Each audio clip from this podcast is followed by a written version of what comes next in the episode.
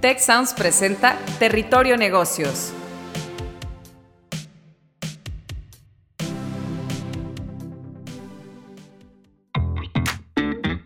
Ahora entramos a Territorio Negocios. Un espacio de diálogo y reflexión sobre las nuevas tendencias y transformaciones de los negocios en México, América Latina y el mundo.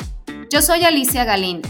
Yo soy Jaime Martínez y te damos la bienvenida al podcast de EGADE Business School y la Escuela de Negocios del Tecnológico de Monterrey.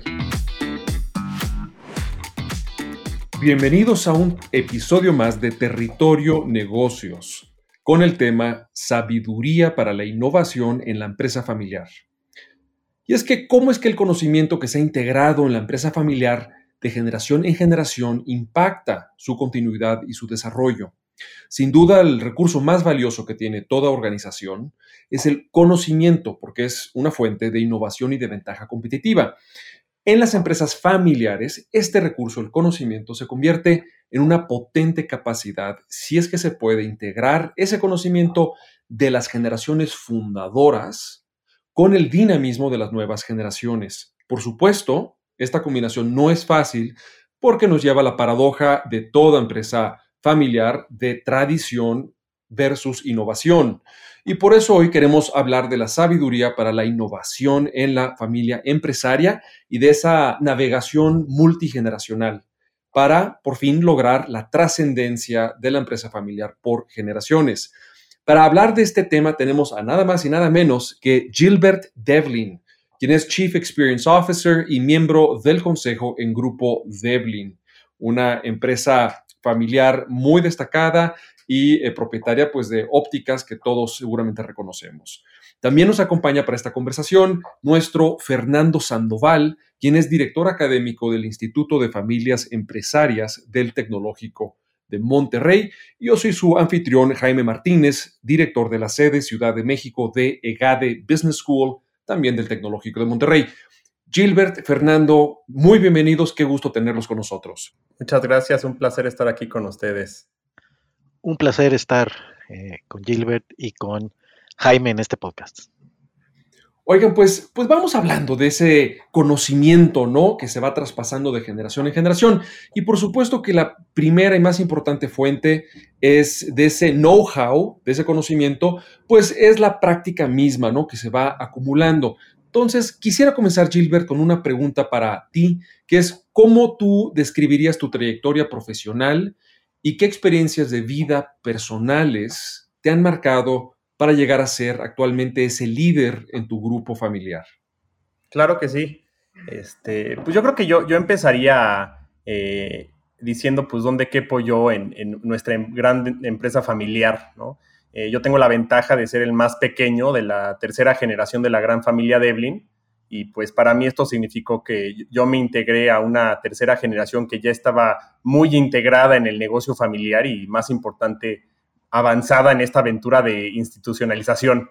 Este, ¿Y por qué les comparto esto? Porque pues yo aprendí que para integrarme en este negocio familiar el cual anhelaba, pues ya habían reglas claras que, que tenía que cumplir si me quería integrar ahí y, mis papás, este, mis tíos, mis primos, todos hicieron un increíble trabajo, pues, haciéndome querer eh, integrarme a la empresa familiar, ¿no? Y específicamente para nosotros esto significó que tenía que pasar cinco años fuera de la empresa familiar y concluir mi maestría, este, si quería desarrollarme dentro de Devlin.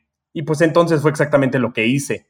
Este, yo me moría de ganas de trabajar ahí y algún día dejar mi huella eh, como lo hizo mis abuelos, mis tíos, mis papás, mis hermanos, mis primos. Entonces, bajo esas reglas, yo me fui, trabajé cinco años fuera en, en LensCrafters, que es la cadena de ópticas más importante de los Estados Unidos, y, posterior a esto, pues me fui con mi hermano a abrir Devlins en Estados Unidos, y fue ahí cuando ya me, habló el barco, ¿no? De Mothership, y me dicen, oye, eh, pues vemos lo que estás haciendo, vemos lo que sabes hacer, te, te queremos en la empresa familiar, ¿no?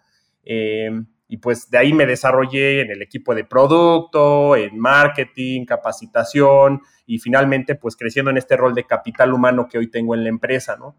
Y lo, comparto porque eh, es una trayectoria rara, ¿no? Porque yo, yo me pongo a pensar de cómo sería distinto eh, si me hubiera quedado, ¿no? Y si hubiera trabajado desde día uno. Y, sí creo que yo hoy tengo un rol eh, en la empresa que pues le da visibilidad a que me desarrolle afuera, ¿no? Y que, que, mi opinión, mi voz resuena por esa experiencia que, que traje de afuera eh, que creo que hoy es tan valiosa en las empresas familiares, ¿no? Que, que no todo es lo que hacemos en Devlin, ¿no? Pero que hay un mundo allá afuera y tenemos que permitir eh, salir, ¿no? Y desarrollarse para después entrar y contribuir.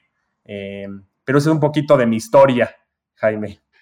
Y Gilbert, me encanta que haces énfasis en las reglas que ya estaban establecidas, aparentemente con mucha claridad, para incorporarte a la familia, que tenías que pasar tus cinco años fuera, obteniendo más experiencia, digamos, eh, posiblemente eh, oxigenando ¿no? a la empresa familiar desde haber trabajado con otra empresa fuera del país, haber hecho tu maestría y entonces ya poder ¿no? hacer tu aplicación ¿no? para incorporarte a la, empresa familiar.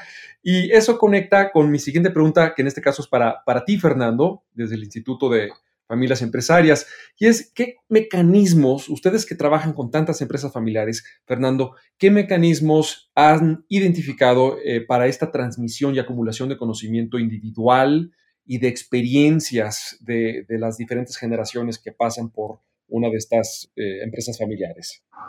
Sí, Jaime y Gilbert, muy interesante lo que comentas. Y estas buenas prácticas y mecanismos que hemos identificado en distintas familias empresarias, una es, es esta que ya nos mencionaba Gilbert, que es trabajar fuera de la empresa familiar.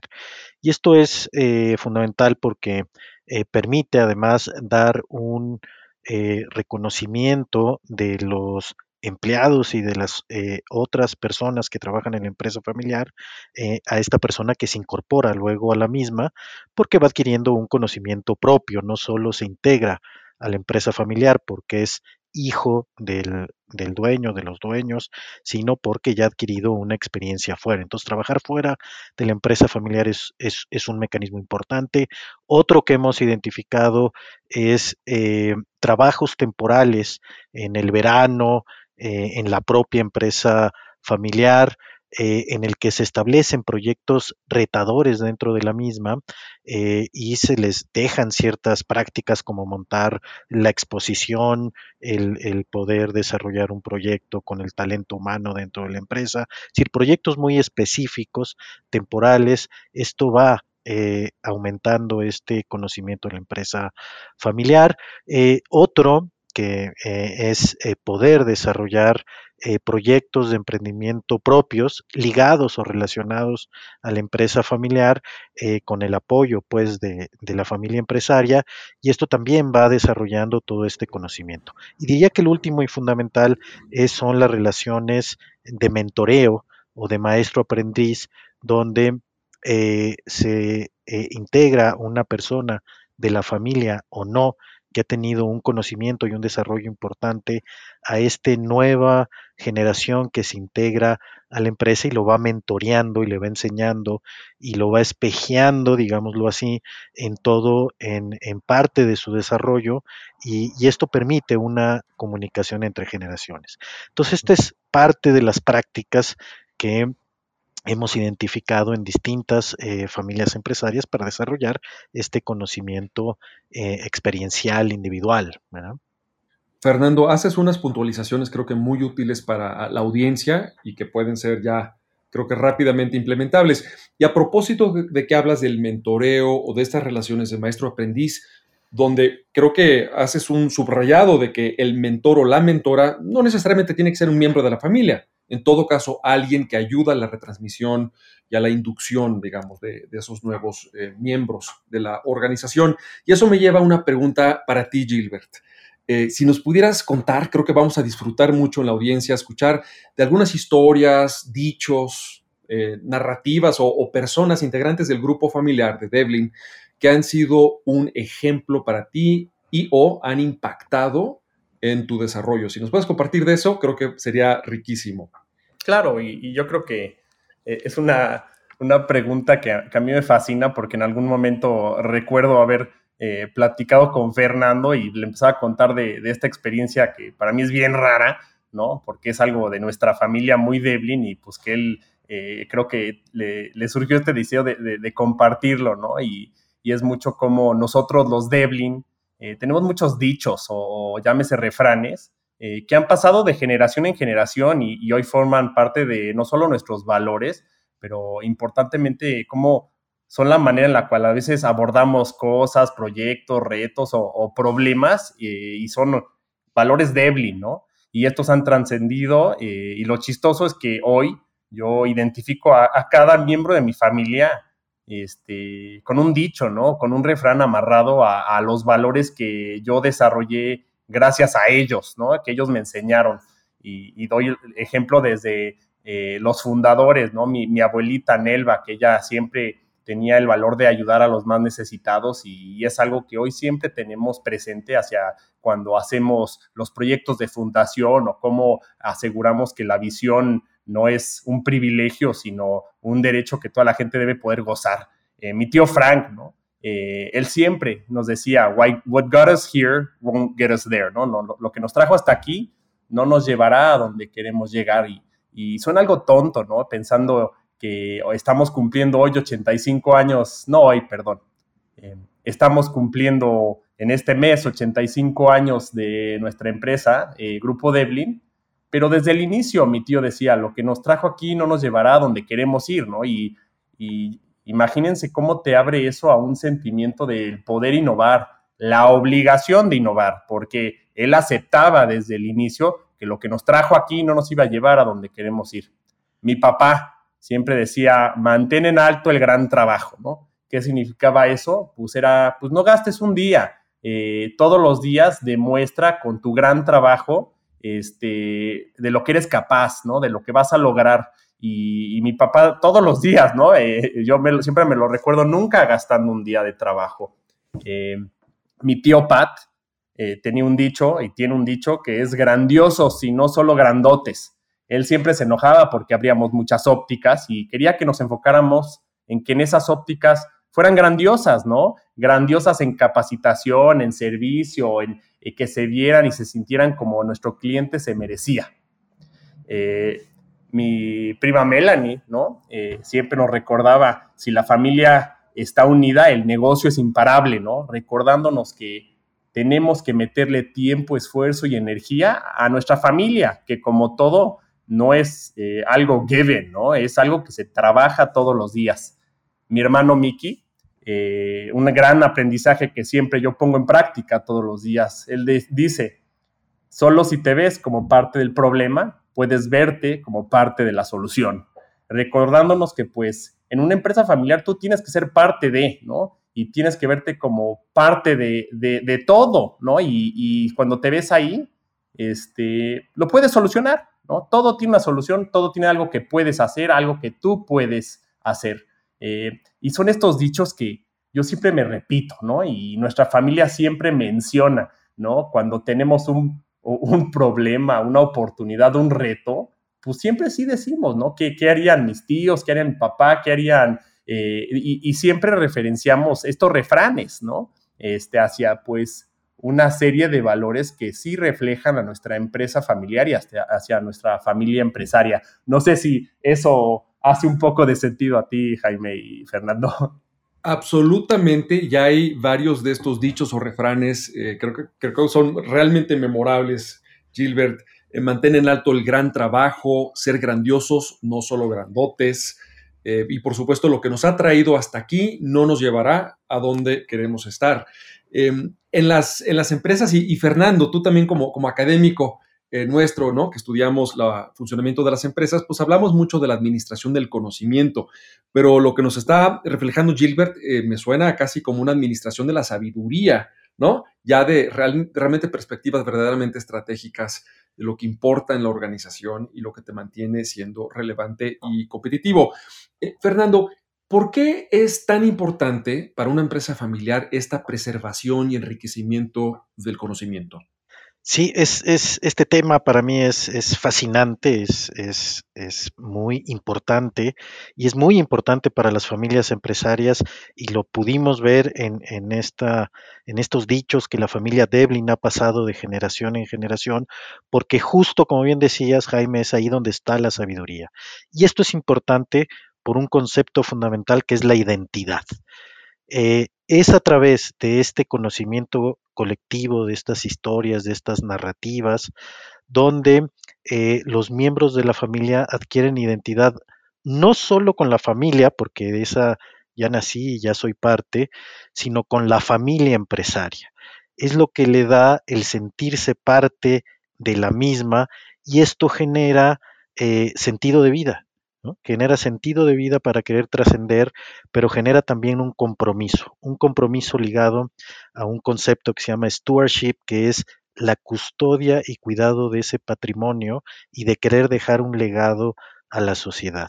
Es decir, que a través de esta socialización, de esta sabiduría, es como realmente desde mi punto de vista eh, se puede trascender a las siguientes generaciones sin perder esos valores fundacionales que, que hace única a cada familia empresaria y a cada empresa familiar, como pudimos escuchar en este caso a la familia eh, Devlin en la voz de, Gilbert.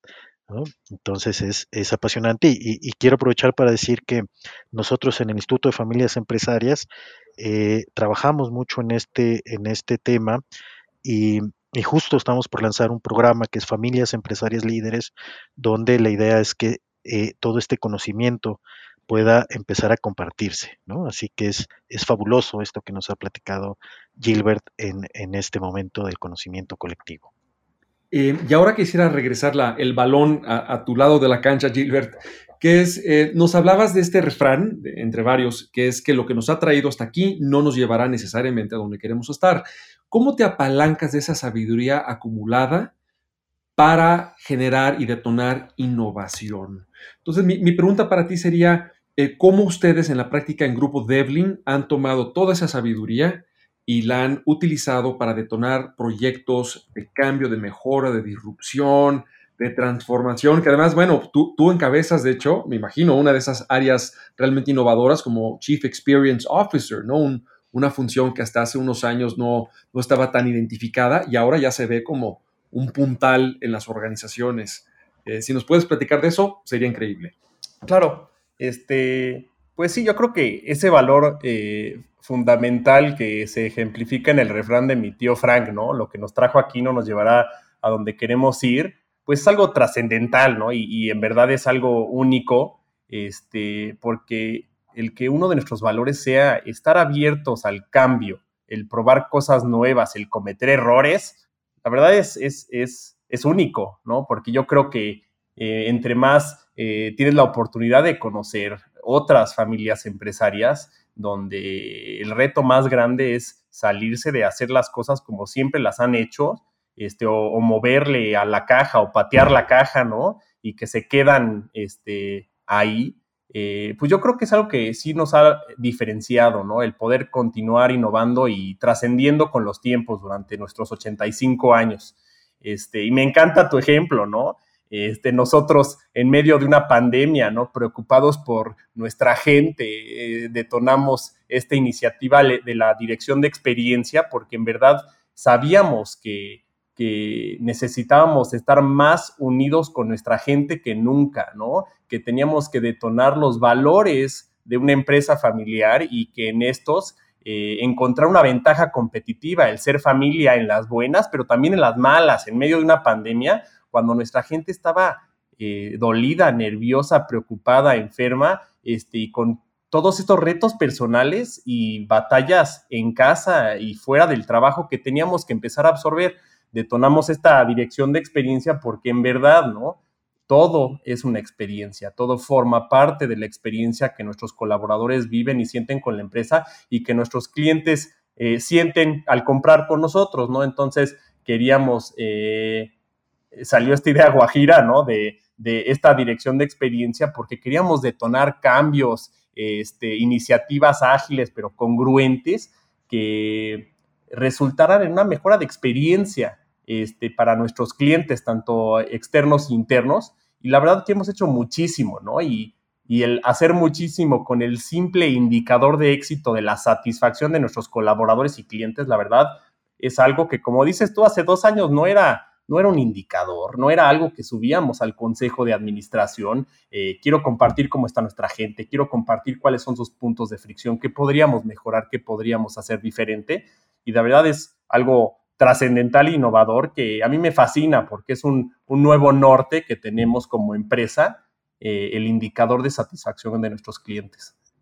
Ese nuevo norte, Gilbert, que describes muy bien, en EGADE lo celebramos y de hecho lo aconsejamos para muchísimas empresas, eh, que así como Fernando menciona que tenemos un nuevo programa en el Instituto Familias Empresarias, pues también tenemos un programa de Customer Experience em, y que eh, se apalanca muy bien esa idea de la experiencia del colaborador y también del cliente de la identidad, que eso es algo que tienen muy a su favor las familias empresarias que han logrado pues preservar ese, ese reconocimiento único y ese sentido como de autenticidad en lo, que, en lo que la familia a través de su empresa y a través de su marca ofrece.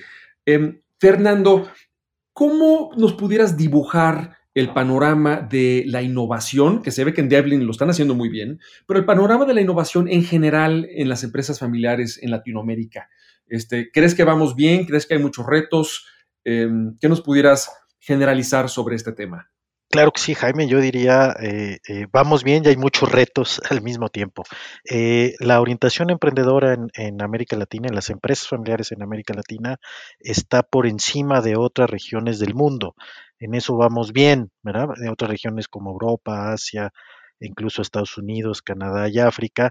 Y esto es de un estudio que eh, eh, en el que participó el Tecnológico de Monterrey y el Instituto de Familias Empresarias, eh, en el que entrevistamos a más de 1.800 líderes de familias empresarias de todo el mundo, y encontramos, por ejemplo, Jaime Gilbert, que el 52% de las familias empresarias en los últimos cinco años en América Latina ha creado un nuevo producto o servicio. Y esto es muy, muy, muy relevante. A la cabeza va Brasil y Perú en este aspecto. México y Colombia se mantienen en un nivel promedio. Interesante que Chile, Perú y Ecuador en este estudio, ¿verdad? Están un poquito abajo del promedio, pero eh, es algo importante. El reto está en, tomar riesgos. Usualmente eh, solamente el, el 32% de las familias empresarias, de las empresas familiares en América Latina, eh, toma proyectos verdaderamente riesgosos. Usualmente prefiere estas innovaciones en proyectos no tan riesgosos. Este es un, un esquema, un panorama importante. Dos, que hay una nueva ola de empresas, de startups de empresas familiares. Es decir, en la, tradición, pues es el fundador el que crea la empresa y luego se convierte en familiar. Pero hoy en día cada vez más en América Latina hay startups familiares. Y esto habla de que los primos, los hermanos eh, se juntan, ¿verdad? entre distintas generaciones para generar este emprendimiento. Y el tercero, en, un estudio que hicimos en, en, México y en algunos países de América Latina, y lo comentaba Gilbert, el emprendimiento fue el factor determinante y lo sigue siendo para salir de la crisis del COVID que hemos enfrentado. Entonces son estos tres aspectos como puedo mapear la innovación en América Latina.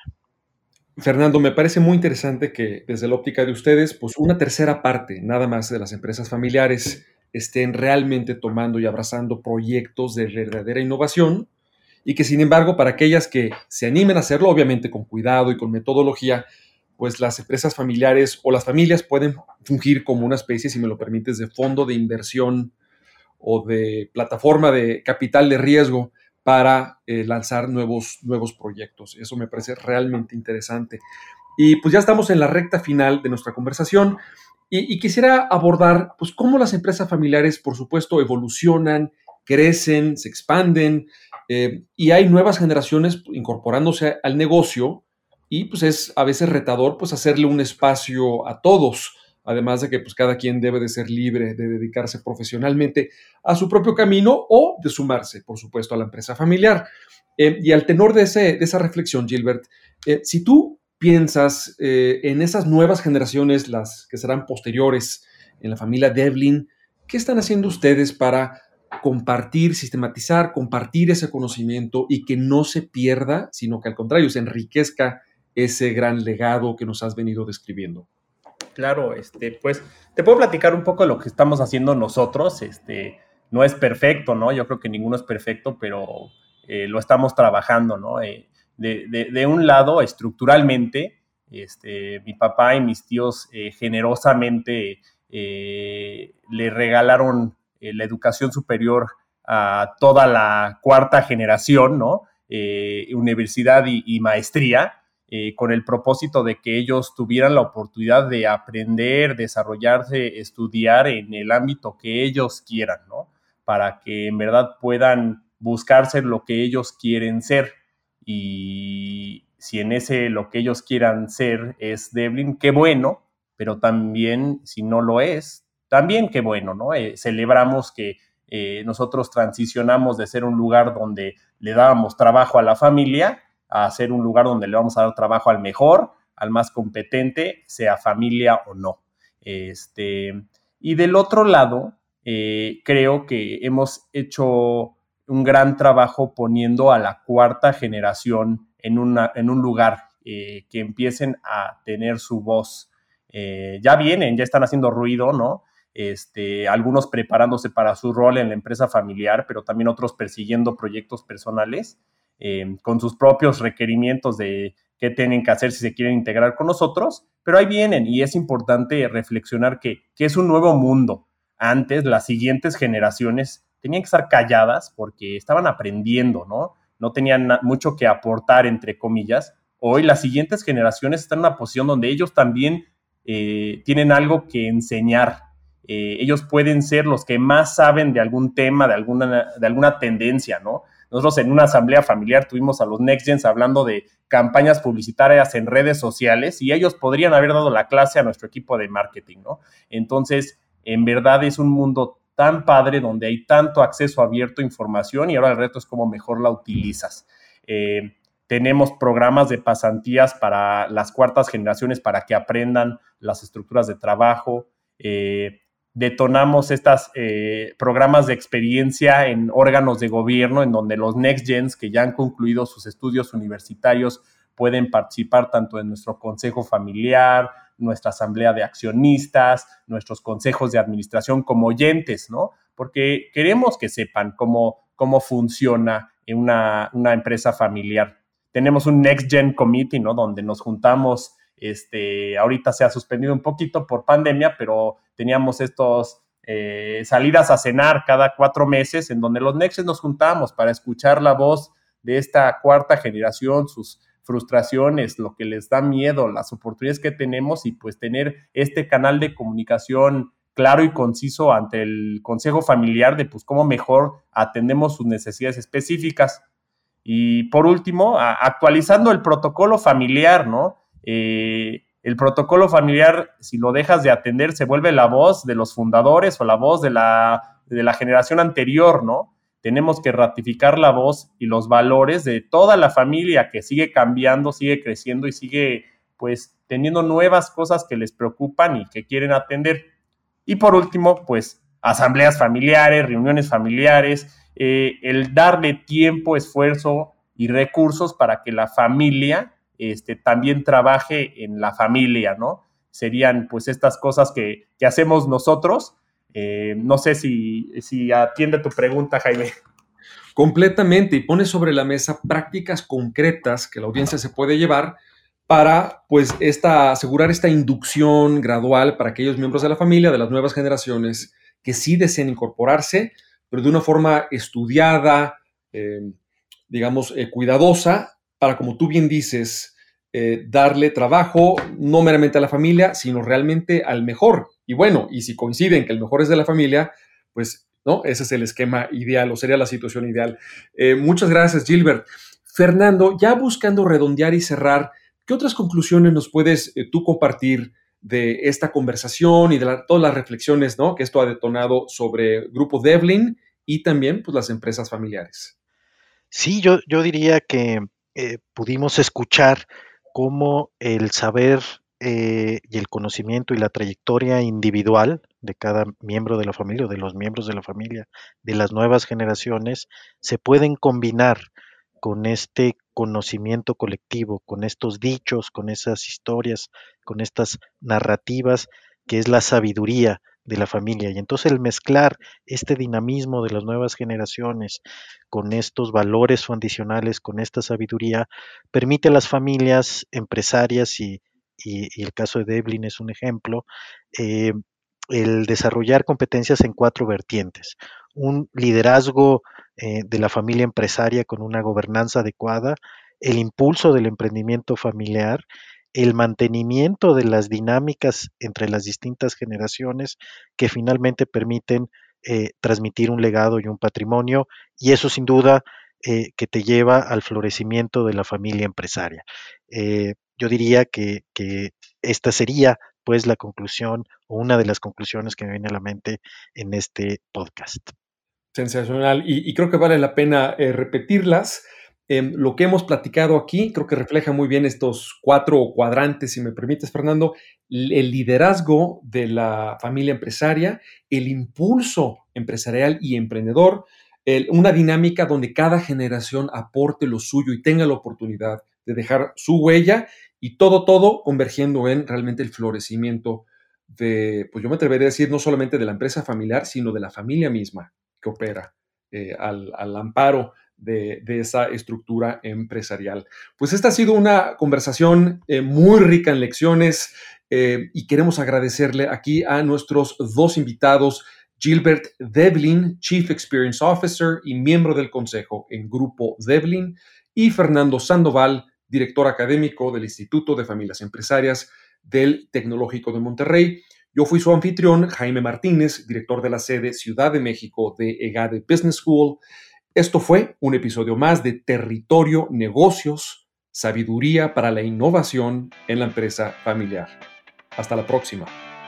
Cuida tu mente. Los expertos del TEC de Monterrey brindan herramientas y consejos para potenciar una vida positiva. ¿Por qué nos es tan difícil a veces perdonar? Un programa con ejercicios y rutinas para ayudarnos a cultivar una vida plena. El perdón es una elección. Escúchalo en Spotify, Apple Podcast y Google Podcast. Gracias por escuchar un episodio más de Territorio Negocios el podcast de GADE Business School y la Escuela de Negocios del Tecnológico de Monterrey. Productor ejecutivo de Tech Sounds, Miguel Mejía. Asistente de producción, María Monroy. Productores de Territorio Negocios, Carla Díaz, Astraya Rodríguez, José Ángel de la Paz y Santiago Velázquez. Diseño, Daniela Solís, Lisette Rodarte y Regina González. Postproducción, Max Pérez, Marcelo Segura y Sergio Chávez. Los invitamos a escuchar el siguiente episodio de Territorio Negocios y el resto de los programas de Tech Sounds en Spotify, Apple Podcast, Google Podcast y en tech.mx diagonal tech-medio sounds.